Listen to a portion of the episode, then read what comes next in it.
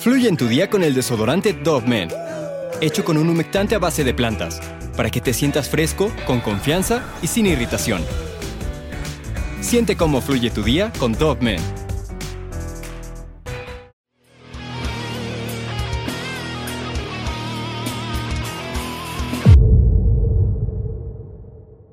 Tras bambalinas, después de un primer espectáculo de una gira de invierno con paradas en Noruega, Suecia y Finlandia, Necro Butcher, el bajista de origen noruego de la banda de black metal Mayhem, se encontraba un poco ebrio y leyendo de una buena manera un artículo en el periódico sobre las bandas locales. Con una leve sonrisa en su rostro y jactándose pensó en voz alta, prometo no volver a arrojar cabezas de animales a la audiencia en Bergen.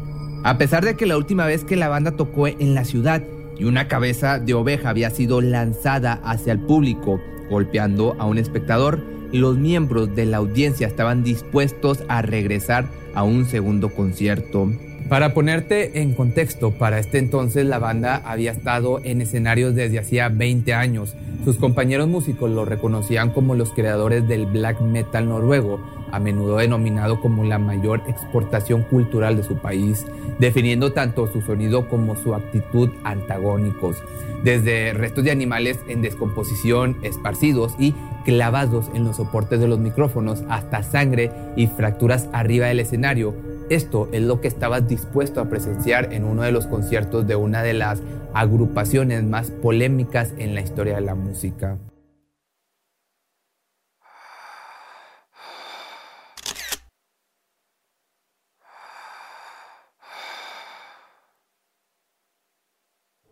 Hay varias bandas que vienen a mi mente que hayan hecho un antes y un después con la gran influencia que han ejercido en la historia de la música. Mayhem se puede decir que es una de ellas. Te guste o no te guste el género metal y todas sus variaciones, que a mí no me gusta, es indudable que estos sujetos no solo crearon un fenómeno global de uno de los subgéneros musicales más radicales, sino también una consideración filosófica de la vida en relación con la naturaleza, la existencia conflictiva de la humanidad y lo horrible que pueden ser sus actos.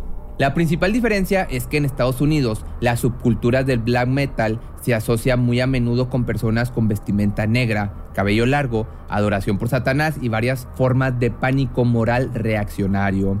En el extranjero, específicamente en Noruega, es una historia totalmente diferente. A principios de los años 90, una serie de incendios de iglesias y tres muertes espeluznantes avivaron los titulares que describían el alboroto nihilista de la juventud de mentalidad satánica. Que probablemente te estés preguntando qué es nihilista. Pues bueno, esto es básicamente no creer en nada o negar las cosas. Pero bueno, regresando. Los límites de la tolerancia en esta sociedad mayoritariamente secular fueron duramente puestos a prueba por historias sensacionalistas centradas no en los fans de la música, sino en las propias bandas. Y en lo que respecta a los medios noruegos, cuando se trata de black metal, todos los caminos conducen a Mayhem, cuya terrible y sangrienta historia eclipsa el desenfrenado de incluso las bandas de rock más curtidas y más salvajes que hayas escuchado. Lo sucedido a finales de los años 80 y los 90 en la escena black metal de Noruega es sin lugar a duda algo que ni siquiera los guionistas más creativos de películas de horror pudieron haber imaginado. Pero déjame te cuento un poco de esta banda por si jamás la habías escuchado. Por allá de los años de 1984, tres jóvenes provenientes de Oslo, Noruega, decidieron que tenían lo suficiente para comenzar un grupo musical. Jorn, Ketil y Oystein, que estos nombres te los voy a estar dejando aquí porque están en noruego, influenciados enormemente por Venom, otro grupo de metal, llamaron a su banda Mayhem en homenaje a una canción de su banda favorita, Mayhem with Mercy. Jorn, que tocaba el bajo, cambió su nombre por el de Necro Butcher, que mejor le vamos a llamar así. Ketil, que tocaba la batería, simplemente tomó su apellido como su nombre artístico, es decir, Mannheim, mientras que Einstein, que tocaba la guitarra, se hizo llamar Euronymous, que ahora sí le vamos a llamar de aquí en adelante. Al principio, como muchos músicos, su repertorio estaba compuesto de canciones de otros grupos tales como Motorhead y Black Sabbath. Arriba del escenario se convertían en personas totalmente diferentes. utilizando sus instrumentos para expresarse y mostrar la agresividad tan característica de este género. Aun y cuando sus fans disfrutaban de su energía en los conciertos, con el paso del tiempo y mientras practicaban, empezaron a cimentar las bases de lo que algunos años después sería conocido como black metal, canciones rápidas, mucho ruido y letras contundentes con temas sobre satanismo, nihilismo, depresión y hasta la muerte. Con solo un año de haberse formado y a pesar de que no habían grabado ni una sola canción todavía, consiguieron cierta popularidad que los llevó a ser reconocidos por los jóvenes de su tiempo. Para 1986, y después de muchos elogios, tomaron la decisión de sacar un demo en cassette con el nombre de Pure Fucking Armageddon, gracias al cual realizaron su primera gira en ese mismo año. Con una crítica bastante positiva y con grandes planes adelante, la agrupación en un intento por añadirle una capa más de talento a su alineación incorporaron a Eric Norheim como cantante pasando a llamarse Mesía. Luego de unos cambios en la formación de la banda, se integró también el que sería el miembro más oscuro de su historia, Per Oglin, cuyo apodo fue Death, que así le vamos a llamar de aquí en adelante. Este seudónimo no solo reflejaba su fascinación por la muerte, la decadencia y el suicidio, también hacía referencia a una experiencia vivida a los 10 años. Cuando el chico tuvo un accidente automovilístico en el que por unos cuantos minutos se le dio por muerto, afortunadamente los doctores lograron reanimarlo, pero a partir de ese momento el joven no volvió a ser el mismo en ningún sentido. Al parecer, este encuentro tan cercano con la muerte lo hizo obsesionarse de una manera enfermiza por esta idea, a tal punto que tiempo después escribiría Freezing Moon, una canción en la cual relata estar al filo de perder la vida. A pesar de que Dead era integrante de Morbid, una banda de Suecia, no dudó en mudarse a Oslo para ser el nuevo frontman de Mayhem. Según lo que cuentan los miembros del grupo, para convertirse en el nuevo cantante, este decidió mostrar su compromiso con ellos de una forma bastante rara, mediante un sobre en el que había un cassette un conejillo de indias en estado de descomposición y una carta en la que escribía que quería ser integrante de Mayhem. Dead, con esta loquera, logró llamar la atención lo suficiente para ser aceptado casi de inmediato. Para muchos puristas, esto supuso la época dorada de la banda y el momento en el que alcanzaron su máximo auge.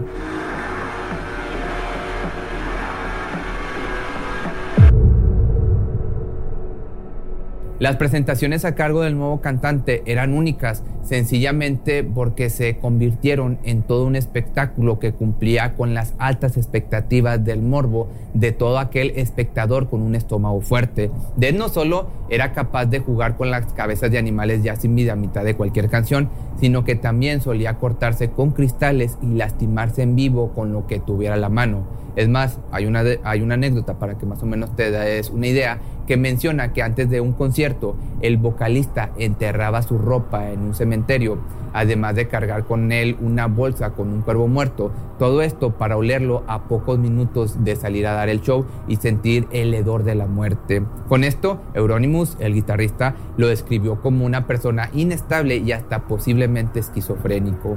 Gracias a la presencia compleja y altamente influyente del vocalista, se llegó a utilizar lo que tiempo después se denominaría como corpse painting, que es básicamente pintarse el rostro para asemejarse a un cadáver y tratar de expresar su deseo por la muerte. La fascinación mórbida de Dead fue tal que llevó a cambiarse la atmósfera de toda la banda, pasando de la temática satánica a la oscuridad, la depresión y finalmente el suicidio. En pocas palabras, con su llegada al grupo, el deseo de maldad y de asustar al público lo maximizó en cada presentación, se convertirían con esto en su principal meta. Mayhem se transformaba en la definición completa de black metal, pero no todos fueron espectáculos sin consecuencias, obviamente. En el año del 90, la agrupación participó en el festival Support for Slayer Magazine junto a Equinox y Cadáver, y en aquella presentación se vieron en la necesidad de terminar con mucha anticipación el set debido a que Dead, en un intento de ser lo más extremo posible, se cortó profundamente y estuvo a punto de perder la vida desangrado en mitad del escenario.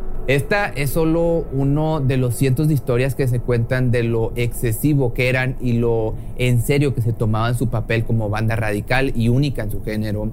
Gracias a tantas presentaciones originales y la calidad de su música, Mayhem se convirtió en el estandarte del movimiento black metal de Noruega y muchos jóvenes en su época trataron de copiar su estilo y aspirar a ser como ellos en todo aspecto posible.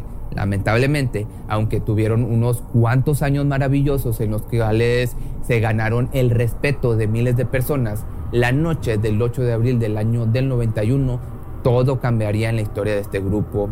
Cuando entraron a la casa en la que todos vivían, Eurónimo se llevó una sorpresa al encontrar a Dead muerto en el piso con heridas en las muñecas y un tiro de escopeta en la cabeza. A un lado del cadáver había una nota de suicidio en la que se podía leer únicamente perdonen por el desastre y la sangre.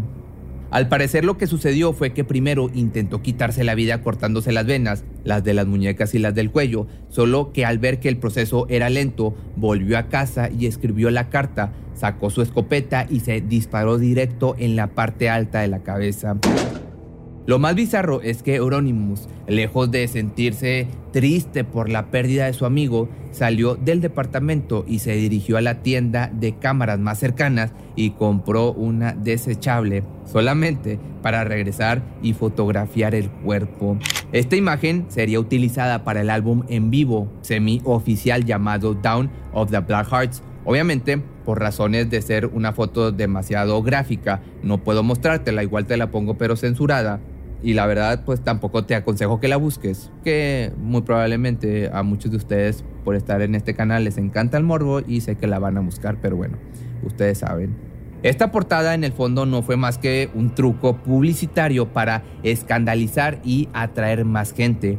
A mi parecer, un irrespetuoso y macabro juego discográfico que en un futuro sería conocido como un símbolo de todo un movimiento. Un controvertido tributo mortuorio a un personaje difícil de entender y de descifrar y que en realidad había nacido muerto.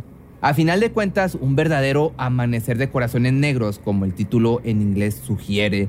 Uno de los conocidos de la banda de nombre Bart Eitun, y que también solía juntarse con ellos en algunos ensayos, mencionó lo siguiente. Dead no era un tipo que llegabas a conocer muy bien, él tenía un montón de ideas extrañas. Recuerdo que Euronymous estaba hablando de él y le dijo que no tenía ningún sentido del humor. Lo tenía, pero era muy oscuro. Honestamente, yo no creo que estuviera disfrutando de la vida en este momento, que por supuesto resultó en suicidio. Como te comenté, el guitarrista, más que escandalizarse por la muerte, simplemente dijo que era un tipo tan oscuro que tarde o temprano eso ocurriría algún día. El baterista, por el otro lado, mencionó lo siguiente al preguntarle sobre este acontecimiento. En realidad no me sorprendí, era un tipo extraño. Siempre estaba hablando sobre los porfirianos y de los castillos de los Carpatos y cómo esta vida es solo un sueño. Y justo como en los más fascinantes cuentos mitológicos nórdicos, el fallecimiento de Dead se impregnó de leyendas bastante macabras. Existe la teoría de que Oystein, al ver el suicidio, retocó la escena para que se viera más artística y cautivadora para así causar una mayor impresión al tomar la fotografía, pero como te digo esto pues es una leyenda.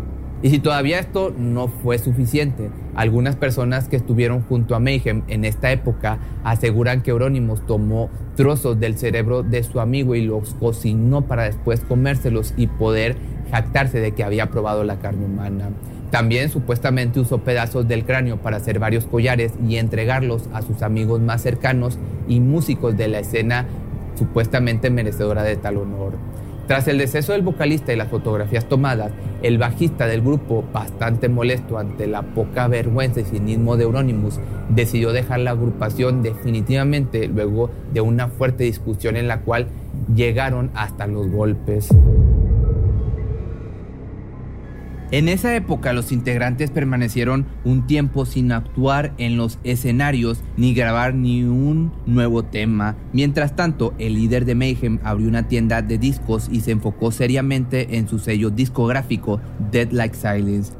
Para el año del 92 y luego de los problemas para mantener una formación estable, llegó otro de los miembros que habría de cambiar su historia, Bart Vikernes. Se unió como bajista temporal, pero la conexión que tuvo con el líder fue tan grande que al poco tiempo entró como integrante oficial.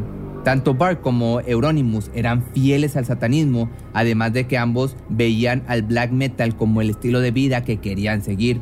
Así, bajo el nombre artístico de Count Wishnak, grabaron juntos su primer álbum de estudio bajo el nombre de The Mysteries Dom Satanás. Lo que nunca se imaginaron era que la llegada de Bart no solo añadiría una mente creativa más a la alineación, sino que también pondría en peligro a todos y al futuro del grupo.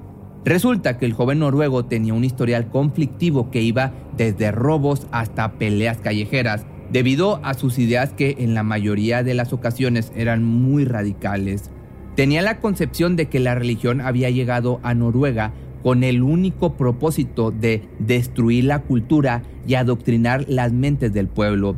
Es por esto que junto a otros miembros del grupo y otras personas cercanas a ellos empezaron a planear la quema de iglesias y catedrales. Pero además de esto, también añadieron a su lista de destrucción la de monumentos nórdicos con cientos de años de historia y obras de arte con alto valor adquisitivo.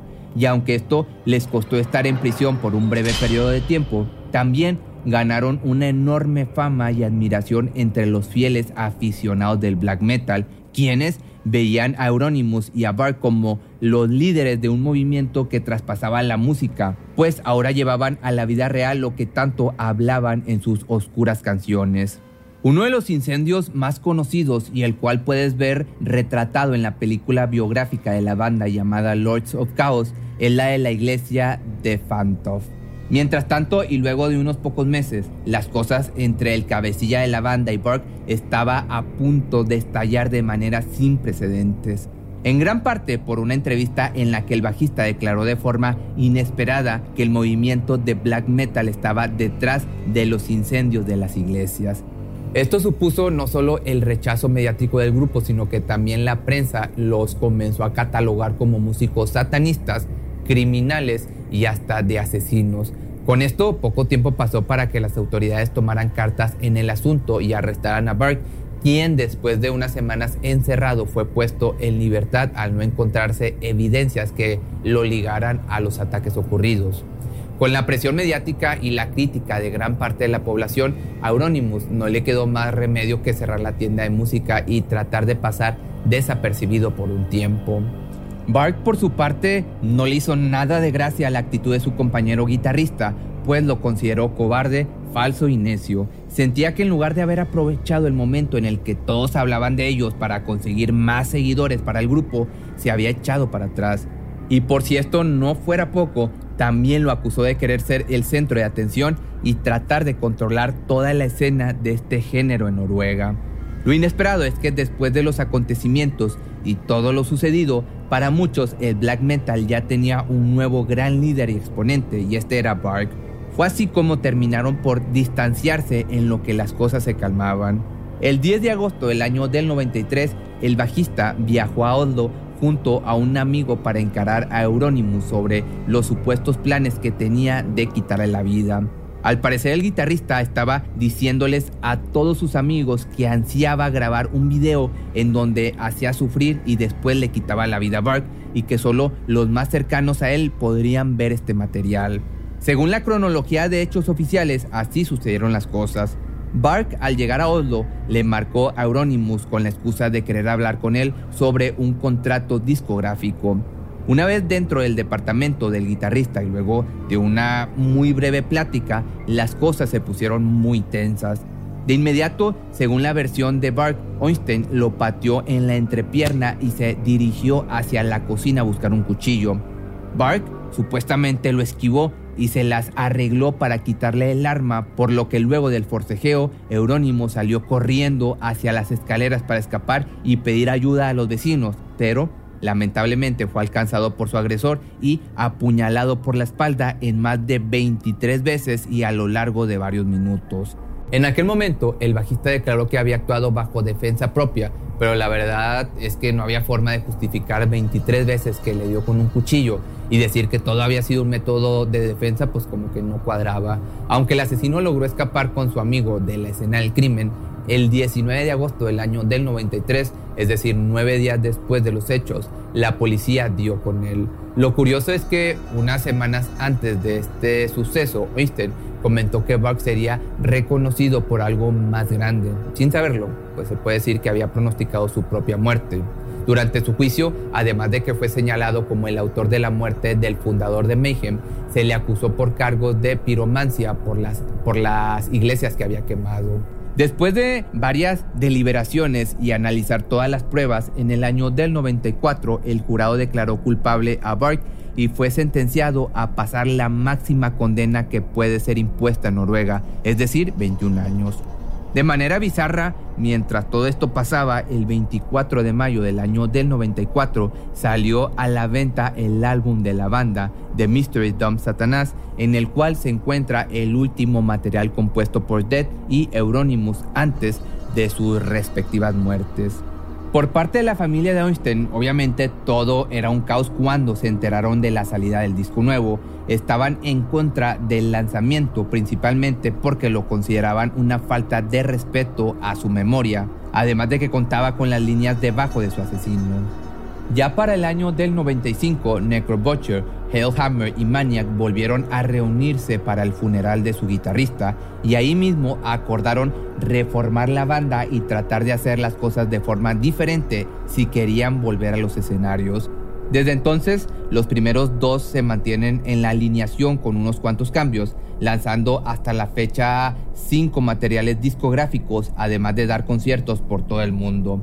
Actualmente Bark tras 16 años en prisión y gracias a una buena conducta en todo este tiempo, el 24 de mayo del año 2009 salió bajo libertad condicional. A partir de este momento retomó su carrera musical, publicando siete álbums de estudio. En cuanto a la información que se tiene sobre su vida personal, está casado con una escritora francesa de nombre Mary Cachet y vive feliz junto a ella y sus siete hijos en Francia.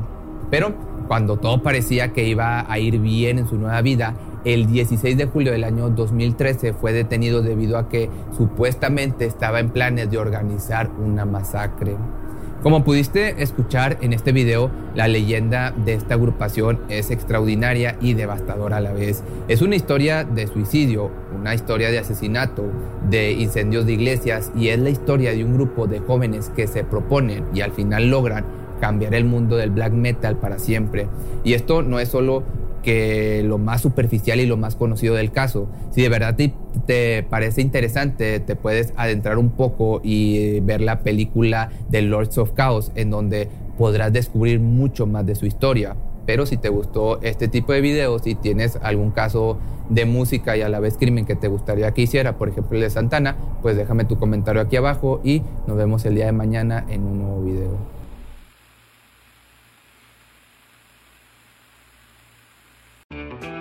Fluye en tu día con el desodorante Dove Men, hecho con un humectante a base de plantas, para que te sientas fresco, con confianza y sin irritación. Siente cómo fluye tu día con Dove Men. Cuando el tráfico te sube la presión, nada mejor que una buena canción. Cuando las noticias ocupen tu atención, enfócate en lo que te alegra el corazón. Y cuando te sientas mal, un buen médico te ayuda a sanar. Sabemos que mantener tu salud es tu prioridad, también es la nuestra en Kaiser Permanente, donde trabajamos juntos para cuidar de todo lo que tú eres. Kaiser Permanente, para todo lo que tú eres. Kaiser Foundation Health Plan of the Mid-Atlantic Stay Inc., 2101 East Jefferson Street, Rockville, Maryland 20852.